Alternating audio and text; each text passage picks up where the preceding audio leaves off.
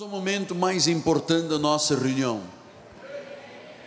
Temos agora 45 minutos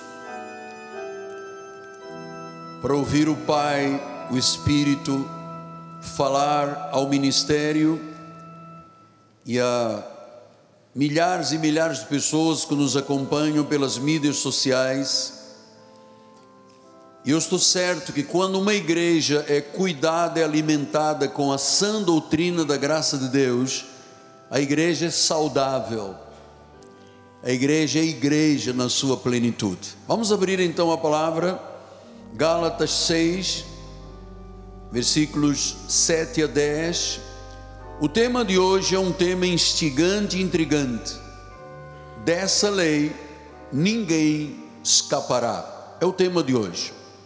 O apóstolo São Paulo diz: Não vos enganeis, de Deus não se zomba, pois aquilo que o homem semear, isso também ceifará.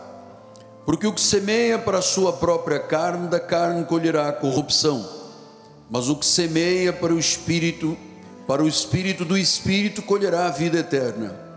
Não nos cansemos de fazer o bem, porque a seu tempo ceifaremos, se não desfalecermos. Por isso, enquanto tivermos oportunidade, façamos o bem a todos, mas principalmente aos da família da fé.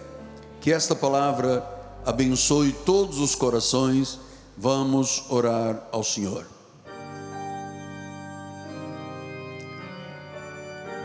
Senhor Jesus Cristo, toda honra, todo louvor e toda glória. O império, a força e a majestade te pertencem. Volto a este altar, submetido à tua voz, à tua inspiração. Eu sei que em mim não há bem algum, que eu sou um vaso de barro, eu sou o menor dos apóstolos eu sequer sou digno de ser chamado de apóstolo. Mas, meu Deus, eis-me aqui. Que o Senhor use as minhas cordas vocais, a minha mente, o meu coração, a minha vida, para o ensino da palavra, porque a palavra é útil. Ela ensina, ela corrige, ela admoesta, ela nos capacita a estarmos preparados para toda a boa obra de Deus. Em nome de Jesus e a igreja do Senhor diga: Amém, amém e amém. Obrigado, meu profeta. Meus amados irmãos, minha família espiritual, meus filhinhos em Cristo Jesus. Hoje, nós vamos estudar esta passagem que acabamos de ler juntos, que eu entendo que todos os cristãos devem conhecer profundamente. E vou um pouco mais adiante. Não só os cristãos, mas os não cristãos. Vamos conhecer uma lei que ninguém escapará dela. A lei da semeadura e da colheita. Olhe só, por favor. Todo o universo opera com leis leis fixas. Nada do que acontece neste universo é um acaso ou é algo aleatório. Até os movimentos da Terra, da Lua, toda essa sincronia, isso é absolutamente uma lei de Deus. A lei da gravidade não se altera tudo o que Deus fez e fundamentou e criou é previsível, são leis fixas. Nós estamos agora de dia e logo mais estaremos de noite. Amanhã estaremos de dia e de noite. Isto é previsível, foi Deus que criou. Tudo que Deus criou é imutável, é absoluto. E toda a criação opera em leis fixas de Deus. Todas as leis de Deus são invioláveis, inalteráveis e absolutas. Nada acontece por acontecer. E mais, nada nem ninguém pode violar as leis fixas de Deus.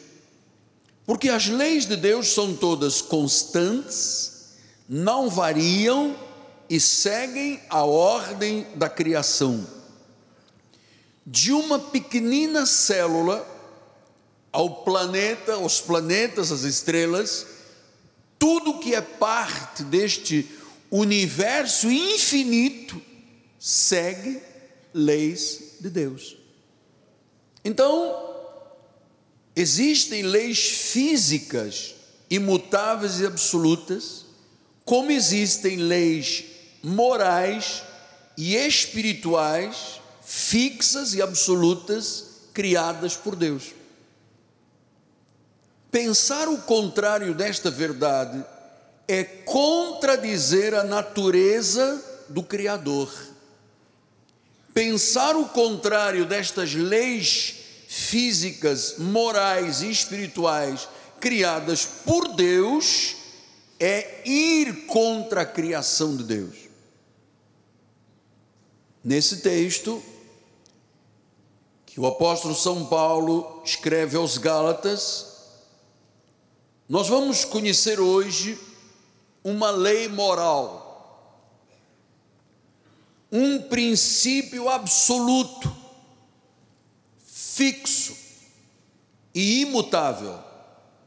Veja o que diz a palavra de Paulo: não vos enganeis, de Deus não se zomba, pois aquilo que o homem semear, olha esta lei, é imutável, é inviolável é absoluta.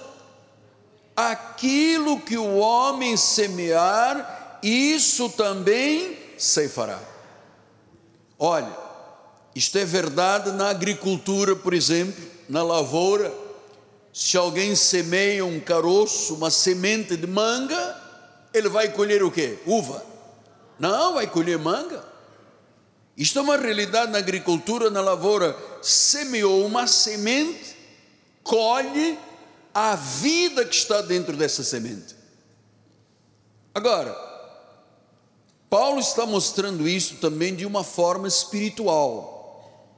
É uma lei física, é uma lei moral, mas ela é uma lei espiritual. É uma lei real. É uma lei que funciona imutavelmente de forma material e no mundo espiritual. E olhe como é que Paulo diz. Isso é muito importante nós observarmos, por favor. Ele diz: Não vos enganeis. De Deus não se zomba. O que o homem semear, isso também se fará. Essa é uma lei imutável.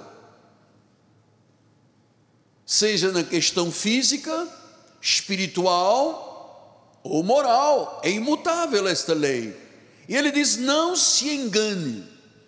Não vos enganeis. O Senhor está dizendo: Deus não pode ser burlado ou ignorado. Esta lei nunca mudará. Nunca mudará. E eu vou lhe dizer uma coisa: eu não preciso agora de pegar 20 versículos para comprovar o que esta lei imutável de Deus diz. Ela fala por si mesma. Então veja você, se alguém está em Cristo e o Espírito Santo está nele, é guiado pelo Espírito Santo e anda no Espírito Santo, ele vai colher o quê? O fruto do Espírito. Olha o que ele diz lá em Gálatas 5, 22 e 23. O fruto do Espírito é amor, alegria, paz, longanimidade, benignidade, bondade, fidelidade, mansidão, domínio próprio, contra essas coisas não há lei. Então, se eu vivo uma vida espiritual digna, segundo o modelo da Bíblia, eu vou colher essas realidades na minha vida. O que vai aparecer na minha vida é o fruto do Espírito. Mas se a minha forma de viver não está dentro desse padrão do Espírito, e começar a viver na carne, olha o que é que eu vou herdar. Diz o versículo 19: Ora, as obras da carne são conhecidas: prostituição, impureza, lascívia, idolatria, feitiçaria, inimizades, porfias, ciúmes, iras, discórdias, dissensões, facções, invejas, bebedices, glutonarias, coisas semelhantes a estas, a respeito das quais eu vos declaro, como já outrora vos preveni, que não herdarão o reino de Deus, os tais coisas praticam. Então, Paulo está ensinando como viver a vida cristã. Veja, se você conhecer o livro de Gálatas, para mim é um livro, é uma alforria, é o livro que liberta da lei, do pesadelo da lei, da condenação da lei. Então eu amo este livro. Então você começa a ver, nos dois primeiros capítulos, Paulo gasta defendendo o seu apostolado. No capítulo 13 e 4, ele defende a salvação por fé e graça. Nos capítulos 5 e 6, ele ensina como viver a vida cristã. Ou seja, se você vive na carne ou se você vive no espírito. Se você vive na carne, você vai colher corrupção. Se você vive no espírito, você vai colher espiritual. Então, Paulo está trazendo um alerta à igreja de Jesus, não só a Cristo vive, quando eu falo, nós estamos falando para N lugares, para milhares e milhares de pessoas, muitos líderes que me dão a honra de vir beber deste altar e depois reproduzir e repercutir em seus ministérios. Paulo está fazendo um alerta dizendo: tudo, tudo o que plantarmos é exatamente tudo o que vamos colher. E ele lembra, dizendo: Olha, não vos enganeis. Porque Paulo faz essa advertência à igreja, dizendo: Oh, igreja, não te enganes com esta lei. De Deus não pode se zombar, que é que Paulo estava querendo advertir? Ele estava dizendo: olha, que muitos cristãos se enganam por acharem que os seus comportamentos pecaminosos não terão nenhuma repercussão diante de Deus. Porque o crente normal que não tem profundo conhecimento diz assim: bom, eu sou salvo para sempre, eu fui perdoado, fui lavado no sangue de Cristo, eu sou um espírito com Ele, logo eu tenho o direito de errar e pecar e fazer o que quiser, porque está garantido, eu tenho um selo para o dia da redenção. E todo mundo pensa aí fora que a pessoa que tem Jesus, ela tem a liberdade que fica impune quando peca. Impune.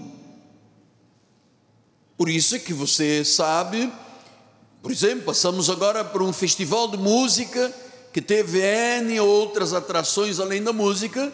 Lá estavam 700 mil pessoas num dia e grande parte, ou pelo menos uma parte considerável destas pessoas, eram evangélicas.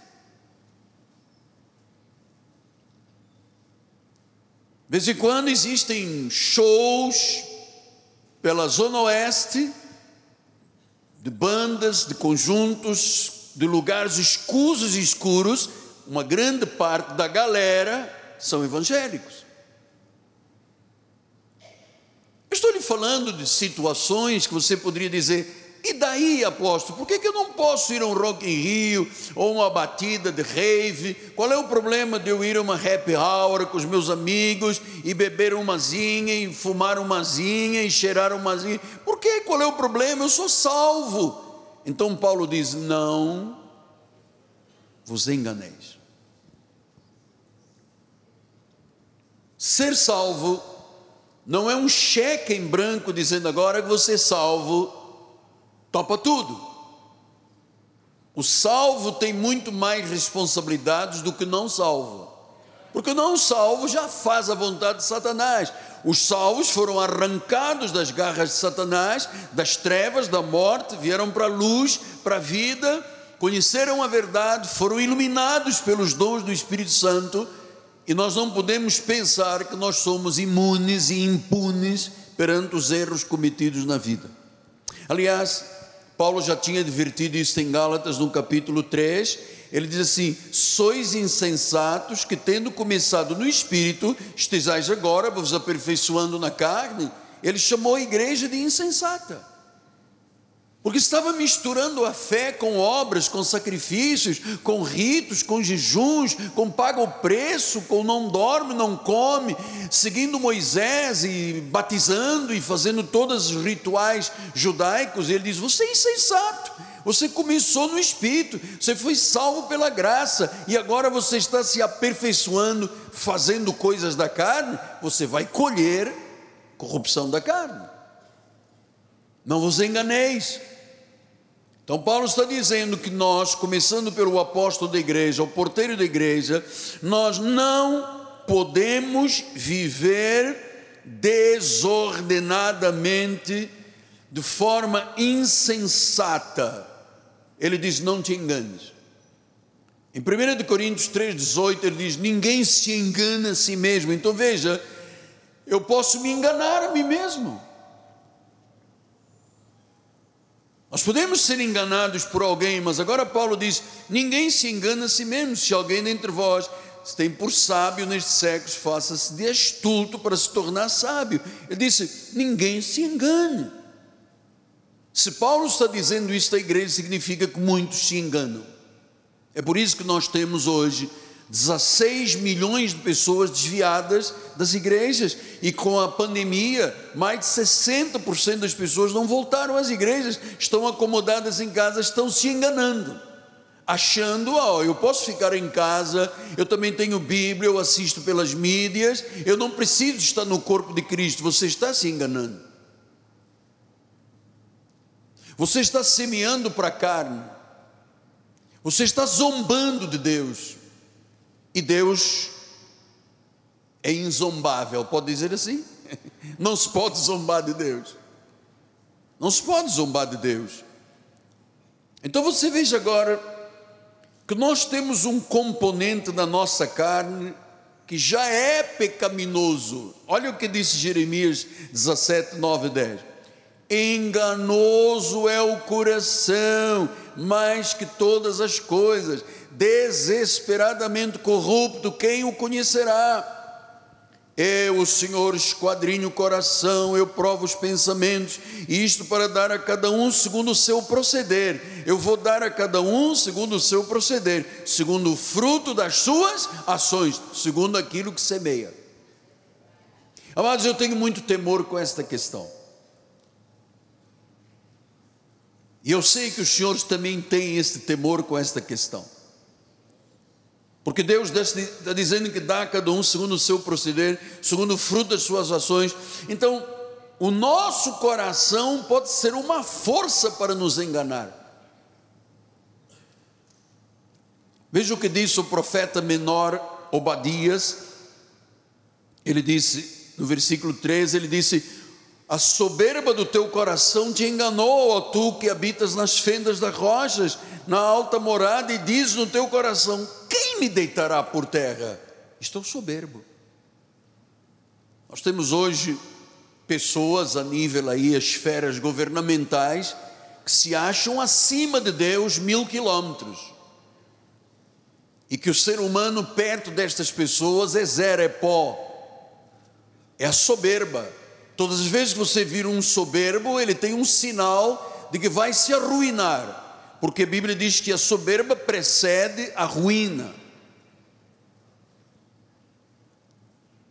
Que Deus esquadrinha o coração, que Deus olha o soberbo, quer dizer que o coração às vezes é soberbo, é arrogante, se engrandece, se autopromove, é orgulhoso, é pecaminoso, é egoísta. O coração do homem muitas vezes o engana.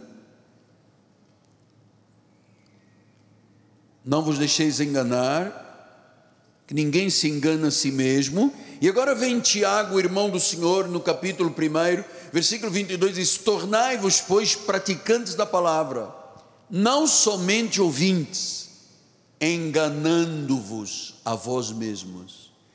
Quer dizer o que, apóstolo? Há pessoas que se enganam por quê? Porque elas ouvem a palavra e nada fazem, estão se enganando. Tornai-vos praticantes da palavra e não somente ouvintes, enganando-vos a vós mesmos. Então, se eu sei que eu tenho que ser fiel a Deus, obediente, generoso, comprometido, dizimista, se eu conhecer esta palavra e não a praticar, eu estou me enganando. O meu coração está me enganando. Porque eu estou indo contra uma lei fixa de Deus. Eu estou indo contra o que é imutável e inerrante de Deus, que é a palavra. Versículo 26. Se alguém supõe ser religioso, deixando de refriar a língua, antes enganando o próprio coração, a sua religião Quer dizer que se eu for um fofoqueiro, não refriar a minha língua, eu estou enganando o meu próprio coração. Você está entendendo isso? Por que tanta gente se desvia, se desliga de Cristo, deixa de viver as promessas, porque se a língua não for controlada, eu estou enganando o meu próprio coração e tudo que eu fizer de religião é vão, não serve para nada. O auto-engano é um problema de todo ser humano, todo. Por isso, Paulo disse em Gálatas 5,13: Porque vós, irmãos, fostes chamados à liberdade, porém não useis a liberdade para dar ocasião à carne, sede antes servos uns dos outros pelo amor. Quer dizer que se eu não tiver controle sobre a minha vida, usar da minha liberdade, dar ocasião à minha carne, o que é que eu vou colher? Corrupção. E agora, nós precisamos de ir um pouco adiante. Porque além de termos um coração que às vezes é enganoso, nós temos um arco inimigo que é o grande enganador que se chama Satanás. Em Apocalipse 12, 9, ele diz: Foi expulso o grande dragão, a antiga serpente, que se chama o diabo e Satanás, o sedutor o sedutor de todo mundo. Então, todo mundo é suscetível de ser seduzido. Se a pessoa não for uma pessoa com valores sólidos espirituais. Então, nós temos um coração enganoso e nós temos um enganador e um sedutor chamado Satanás. Diz em 1 Coríntios 6, 10, 9 a 10: Ou não sabeis que os injustos não herdarão o reino de Deus? Não vos enganeis. Olha aí, Satanás quer te enganar, teu coração quer te enganar. Não vos enganeis. E ele está dizendo: o que, que as pessoas às vezes pensam em certas verdades, na realidade são auto-enganos. Por exemplo, se uma pessoa for impura, ou idólatra, ou adúltero, ou efeminado, ou sodomita, ou ladrão, ou avarento, ou bêbado, ou maldizente, diz que estas pessoas não podem se enganar, elas não herdarão o reino de Deus. Não vos enganeis.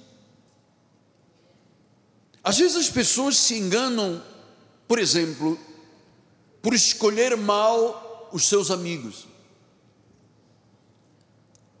1 de Coríntios 15, 33 diz: Não vos enganeis. Você já ouviu o Espírito está falando, não te deixes enganar, não te enganes, não, não, não, não abra brecha na tua vida. Diz: Não vos enganeis. Olha, como é muito importante sabermos quem pode conviver no nosso ciclo de vida.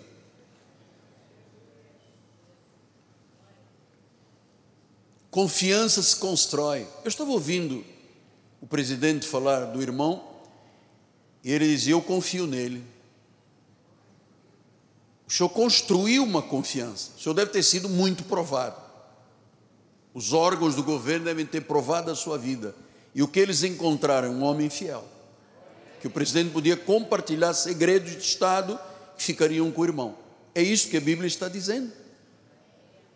Não vos enganeis, as más conversações, os maus amigos, eles corrompem os bons costumes. Às vezes a pessoa é criada aqui dentro, nas igrejas, na escola dominical, nos adolescentes, na juventude, e essa pessoa tem valores, e ele chega à faculdade, e alguém diz: Você está numa faculdade do governo, você não cheira cocaína, não fuma maconha, como é que é? Você não, não tem vida sexual? E a pessoa começa a se enganar, dizendo: Pois é, por que não? Porque as más conversações corrompem os bons, os maus amigos corrompem as pessoas. Romanos 16, 17 e 18 diz: Rogo-vos, pois, irmãos, que noteis bem aqueles que provocam divisões. Agora está falando dos encrenqueiros dentro das igrejas. Provocam divisões, provocam escândalos, andam em desacordo com a doutrina que aprendeste. Afastai-vos deles, porque esses tais não servem a Cristo, nosso Senhor e seu próprio ventre, e com suaves palavras e lisonjas enganam o coração dos incautos. Viu? Você está percebendo isso? Estares a entender? Diz que há pessoas que têm suaves palavras, lisonjas, que enganam o coração do incauto, daquela pessoa frágil, que não tem estrutura sólida, que não tem capacidade de dizer não e cede, engana o coração. Vou, desculpa a expressão acadêmica, mas quantos encrenqueiros enganam os incautos, semeiam discórdias, divisões, problemas? E se você não tem uma posição, lembrando-se, opa, aquilo que eu semear, eu vou colher esta lei imutável, nunca mudará, é uma lei fixa de Deus.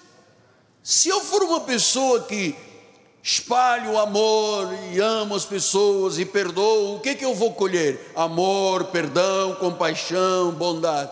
Mas se eu for um encrenqueiro, esta palavra existe no Brasil? Isso é da minha cultura. Se for um encrenqueiro, o que que esse encrenqueiro vai fazer? Semear discórdia e divisão, vai colher o que? Corrupção. Então eu tenho que ter a capacidade de dizer não. Efésios 4,14 disse: Para que não sejais mais como meninos agitados de um lado para o outro, levados ao redor de todo o vento de doutrina, pela artimanha de homens, pela astúcia com que induzem ao erro. São os enganadores. 2 Timóteo 3,13: Os homens perversos e impostores irão de mal a pior, enganando e sendo enganados. Então, amados filhos, nós temos que viver protegendo o nosso coração de enganos. Efésios 5, 6 disse: Ninguém vos engane com palavras vãs. Você viu quantas vezes falamos de engano, engano, engano? Ninguém vos engane com palavras vãs, porque por essas coisas vem a ira de Deus sobre os filhos que desobedecem. Vem ira. Ninguém vos engane com palavras vãs, por isso vem ira. Então, amados, nosso ministério pastoral é fiel, é bíblico, e esta é a única forma de você ser protegido do engano. Não existe mais nenhuma forma. Então não se engane. Os que vivem na carne vão colher da carne corrupção os que vivem do Espírito vão colher coisas espirituais. Não podemos nos zombar. Não podemos zombar de Deus. Deus não é enganável. Deus não pode ser zombado. Todas as vezes que uma atitude minha vai contra a palavra, eu estou insultando a Deus, eu estou violando as leis fixas de Deus, e depois pensar que a pessoa vai se safar, porque não vai se safar. Isso é uma lei de Deus. Se eu pegar alguma coisa aqui e jogar para o ar, há uma lei fixa chamada lei da gravidade. Não é lei da gravidez, é da gravidade. Então, olha, É uma lei que diz que a terra tem uma força atrativa sobre todo o peso. Olha aí, joguei. Posso mudar esta lei? É fixo. Isto é fixo. Pastor, mas se o senhor, o senhor jogar um pouquinho mais alto, quem sabe o senhor jogando o seu livro, ele fica rodando lá em cima. Vamos lá, me acompanhe, por favor. Uh! Não, isto é uma lei fixa. Então nós não podemos nos enganar, nem enganar, nem, nem ser enganados. Deus não é enganável. Deus não pode ser zombado. Portanto, se eu engano o meu coração ou engano alguém, eu não posso pensar assim: oh, eu vou me safar desta situação, porque não vai se safar. Judas 17, 18 a 19 disse: Vós, porém, amados, lembrai-vos das palavras anteriormente proferidas pelos apóstolos do nosso Senhor Jesus Cristo, os quais vos diziam: No último tempo haverá escarnecedores, andando segundo as suas ímpias paixões. São estes os que promovem divisões sensuais que não têm o Espírito. Agora eu vou lhe dizer, nestes, eu não tenho muito mais tempo, mas eu preciso de terminar esta mensagem. Hoje, o senhor acompanha as mídias sociais, o senhor sabe disso aqui tão bem ou melhor do que eu. Eu não tenho muita paciência com essa questão das mídias sociais. Aliás, quando você chega aos 70 anos, você não, não pode ter mais amarra de nada, amado. Então, 70 anos já me permitem liberdade de falar o que eu quiser na igreja, o altar é meu. E me permitem dizer que eu não gosto disso. Eu não tenho Facebook, Instagram, para eu ficar fofocando com os outros. Não tenho. Não é da minha índole, não gosto. Então agora, nós vemos uma cultura cristã que zomba de Deus. Pessoas com Bíblia debaixo do braço, que aprovam o que Deus condena aprovam cristãos evangélicos. Eu vou um pouquinho mais adiante, com temor e temor. Pastores que são a favor do aborto, de ideologia de gênero, de libertinagem espiritual, estão aí todos os dias. Bom, eu acho que nem, não são dignos de ser chamados de pastor, mas a verdade é que é uma cultura cristã que zomba de Deus. O indivíduo está sabendo que aqui está o erro, está contra Deus, está contra a família, está contra a pátria, está contra os valores do Senhor. Ah, mas eu tenho o direito de ser a favor disso aqui. Esta gente colherá pesadamente de Deus. É uma cultura cristã zombando de Deus. Você não viu teólogos há pouco tempo atrás querendo modificar a Bíblia? para se adaptar às regras das ideologias, igrejas inclusivas. Isto tudo são provas de que a pessoa está zombando de Deus. E ela diz: e daí? Eu tenho liberdade. Colherá. E eu queria deixar isto no seu coração: colherá. Porque ele diz: de Deus não se zomba, Gálatas 6, 6 7. O que o homem semear, isso colherá. Ninguém pode escapar desta lei. Isto é direto, isto é verdadeiro. Gente, vamos temer a Deus com esta questão. Ninguém que anda na carne deixará de pagar as consequências, amado. Lembra no livro Daniel 4,37? Agora, pois, eu, Nabucodonosor, louvo, exalto e glorifico o Senhor do céu, porque todas as suas obras são verdadeiras, os seus caminhos justos, e ele pode humilhar aos que andam na soberba. E olha, Nabucodonosor soube o que é humilhação de Deus. 5, 22 e 23. Tu, Belsazar, que és seu filho, não humilhaste o teu coração, ainda que sabias de tudo isso. Te levantaste contra o Senhor do céu, foram trazidos os utensílios da casa dele perante ti, tu e os teus grandes, e as mulheres, e as concubinas, bebeste vinho neles. Além disso, deste louvores aos deuses de prata, de ouro, bronze, ferro, madeira, pedra, que não veem, não ouvem, não sabem, mas a Deus em cuja mão está a tua vida, e todos os teus caminhos tu não glorificaste. Você glorificou tudo, menos Deus que tem a tua vida nas mãos dele. Versículo número 30: Naquela mesma noite foi morto Belsazar, o rei dos caldeus. Então a ira de Deus é liberada quando alguém o zomba. A ira eterna de Deus leva o homem ao inferno. A ira escatológica prevê o fim da humanidade. Existe uma ira cataclística. Você veja de vez em quando passa um furacão e mata um monte de gente, um tsunami. Isto é uma ira. É a ira de Deus. E a ira de Deus age sempre como um ciclo: semeia, colhe, semeia, colhe, semeia, colhe. Colossenses 3,25. Meu Deus, eu tenho poucos minutos. Pois aquele que faz injustiça receberá em troco a injustiça feita, e nisto não há acessão de pessoas. Pode ser o Papa, o apóstolo, o padre, quem for. Um abraço, Kelmão. Pode ser quem for.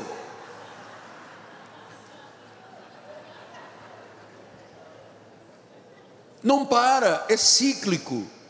Amados, isto é na nossa vida pessoal, isso não para, semeia, colhe, semeia, colhe, semeia, colhe. Os povos estão semeando mal, e a ira de Deus vem, depois as pessoas perguntam: cadê Deus? Isto é um princípio que ninguém pode violar, ninguém pode zombar de Deus, há consequências. Jó 4,8, vamos lá correndo agora. Segundo eu tenho visto, os que lavram a iniquidade e semeiam mal, isso mesmo eles cegam. Não sei se todos estão compreendendo e ouvindo. Quem está ouvindo, diga amém, por favor.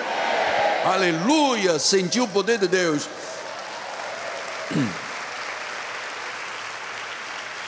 Segundo eu tenho visto, os que lavram iniquidade, os que semeiam corrupção na carne, semeiam mal, é isso que eles vão colher, cegar. Provérbios 1, 33 diz: Mas o que me der ouvidos habitará seguro, tranquilo e sem temor do mal. 11, 18 diz: O perverso recebe um salário ilusório, mas o que semeia justiça terá recompensa verdadeira. Oseias 8, 7: Porque semeiam ventos, vão cegar o que? Tormenta. Não haverá seara, a erva não dará farinha, e se a der comerão os estrangeiros. Semeou ventos, cega o que? Tormentos. Versículo 12: Então eu disse: Semeai para vós outros justiça, ceifai segundo a misericórdia, arai o campo do pousio, porque é tempo de buscar ao Senhor, até que Ele venha e chova justiça sobre vós. Então, meus amados, esta é uma lei verdadeira. Ela é no sentido moral, no sentido físico, no sentido espiritual. Nossos frutos de vida são resultado daquilo que plantamos. Esta lei é inexorável, funciona de verdade, semeia, colhe. Números 32, 23 disse: Porém, se não fizerdes assim, eis que pecaste contra o Senhor, e sabei que o vosso pecado vos há de achar. Romanos 12, 9: Tribulação e angústia virão sobre a alma de qualquer homem que faz o mal, judeu primeiro, depois o grego tribulação e angústia virão sobre quem faz o mal. Esta lei de Deus é imutável, é implacável, é inexorável, é inerrante. Então eu queria terminar dizendo: nossa vida tem que honrar a Deus, tem que honrar a Sua palavra, pelo milagre que Ele nos trouxe da redenção. Ah, pastor, mas então eu posso colher o que Cristo semeou? Uau, você acertou agora. Ele semeou justiça, eu posso colher justiça, paz, alegria de vida espiritual. Ele semeou amor para eu colher amor, ele semeou paz, cura, milagres, vida abundante, vida eterna, plenitude de vida.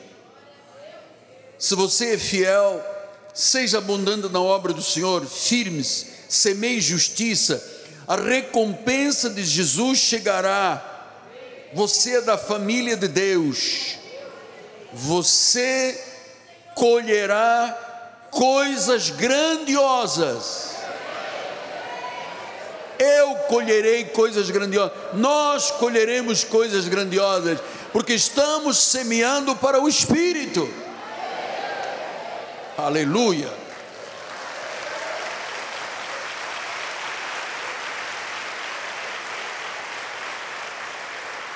Que lei implacável. Quantas pessoas a esta hora estão dentro de prisões porque semearam mal? Quantos casais divorciaram porque semearam mal? Quantas pessoas perderam o emprego, semearam mal? Quantas pessoas perderam o grande amor da sua vida porque semearam mal? Quantas pessoas perderam uma carreira porque semearam contendas? Quantas pessoas perderam o afeto da família porque a corrupção dos chamados amigos corrompeu os bons costumes da vida? Pai amado, Pai bendito, meu coração continua temendo e tremendo. Eu sei, Deus, que isto tudo é verdade.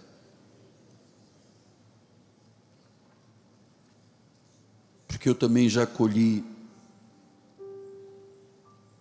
frutos amargos de sementeiras erradas. Às vezes, uma sementeira de confiança, que você confia, confia e colhe corrupção. Ajuda-nos a dizer não para qualquer situação, Senhor, que traga engano. Ilumina os olhos do nosso coração para podermos compreender, Senhor,